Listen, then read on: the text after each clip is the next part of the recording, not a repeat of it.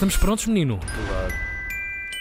Mas isso não tem nada a ver. Boot. Pois é, minhas eh, hospedeiras eh, do ar. Hoje, Uhum. eh, como tinha prometido, vou falar desse famoso Mile High Club. E o que é que é o Mile High Club?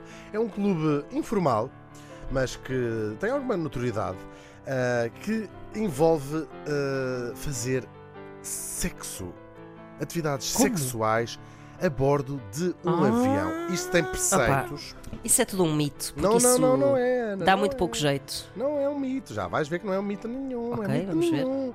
Ah, isto é um preceito. O preceito básico é que o avião tem de estar pelo menos a uma milha, daí Mile High Club. Portanto, tem que estar mesmo no ar, não é em, Uhum. O em avião terra. tem de estar no ar, não é em terra. Muito bem. E olha, isto começou logo com o início da aviação. Esta história começa na Primeira Guerra Mundial, onde se crê, houve um piloto que levou uma senhora, ah, sua amiga enfermeira de guerra, e terão sido o primeiro casal a ah, dar asas à sua imaginação no ar. Depois, ah, já a bordo do avião comercial, ah, o engenheiro, também por volta desta altura, o engenheiro Lawrence Perry e a socialite Dorothy Rice Sims, era muito gira, com certeza, na altura. Foram as primeiras pessoas a ser apanhadas num avião comercial a pinar.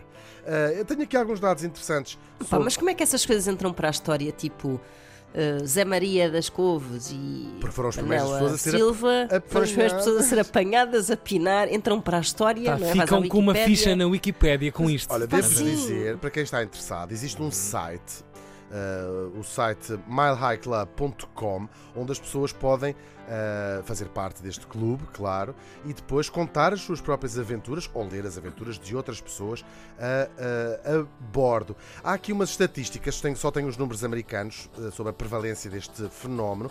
Fizeram em 2010 uma estatística onde 9% dos americanos dizia que já tinha tido algum tipo de encontro sexual a bordo Ei, de mentira um, aqui. a- num, avião, de um lugar, no, sentados no seu ahm, lugar. Sentados. Vocês de facto são muito ingênuos. Há uma. Há uma...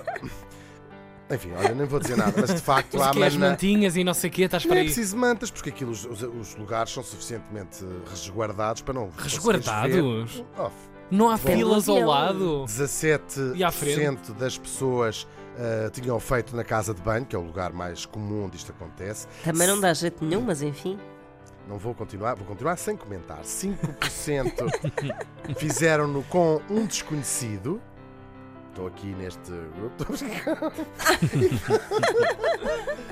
E dois- a 3%, aliás, com um membro da tripulação. Afinal, estou nas duas eh, estatísticas. Ora, isto nem sempre corre bem. Ah, as companhias, isto tornou-se um problema para as companhias ah, aéreas que, a- a- por exemplo, a, British Airways em 2005 fez uma campanha. Aliás, ela tinha tido um problema, um, um voo de Londres para a Jamaica, acabou por ter de ser Cancelado. ca- Desviado. desviado para as Bermudas porque uh, do- dois passageiros tinham sido uh, apanhados a fazer uh, sexo e tinham-se recusado a sair uh, os dois Despressurização, da não é? Uma questão de. Despressurizou. Despressurizou. Estou a ver, Tom. O Richard uh, Branson, uh, que é o dono das Virgin. Virgin, uh, Uhum. uh, foi também ele próprio apanhado numa casa Esse de banho era com uma senhora era. que não era a sua mulher.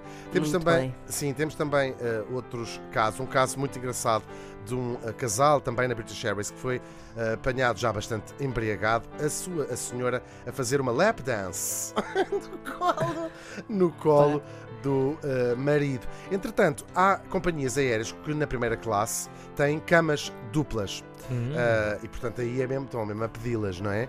Claro. Uh, há, a maior parte das companhias, estas, estas, estas camas estão num cubículo à prova de som e portanto Aí já. ninguém quer claro, saber, olha, claro. vocês, vocês que se entendam, mas há outras que não são e daí que as companhias pedem respeito máximo pelos outros passageiros. Isto tem, pode ter eh, enquadramento legal, pode ser proibido. Claro, uh, de claro. fazer, mas não, não- ou seja, a única proibição tem a ver com uh, a in- a decência de cor. É Portanto, atentado ao pudor, não é? atentado ao pudor se as pessoas forem apanhadas ou se, eh, se for- derem uma Mónica Lewinsky e disser assim: Ó minha senhora, você tem que ir, a, para, a- tem que ir para a Sankasek agora quando. a- aterrar." Foi muito explícito Segue, o segue, Segue, segue, segue, segue. segue, Sim. segue, Um, segue, destroço. segue, Vá. segue, Pronto, segue, conselho todos os nossos eh, ouvintes a verem o site Mile High Club e, Uhum. quem sabe, eh, quando pudermos Partilhar todos as suas experiências. suas Tirar experiências. ideia, ou tirar Quando- ideias, não é? Tirar ideias. Quando Tirar pudermos, ideias também. Uhum. Sim, voltar todos a viajar. Porque não? Mais uma coisa interessante. São às vezes viagens de 12 horas aborrecidas. Porque não trazer um pouco de cor às vossas Cor. vidas? Uhum. Hoje deixo uma citação que é talvez o melhor conselho para a vida amorosa de sempre. Chega-nos pela boca de Inês Pereira, mas na pena de Gil Vicente, diz a senhora: Mais quero um asno que me leve do que um cavalo que me derrube. Hum, Mas isso não frase. tem nada a ver. que profundo estamos depois das asas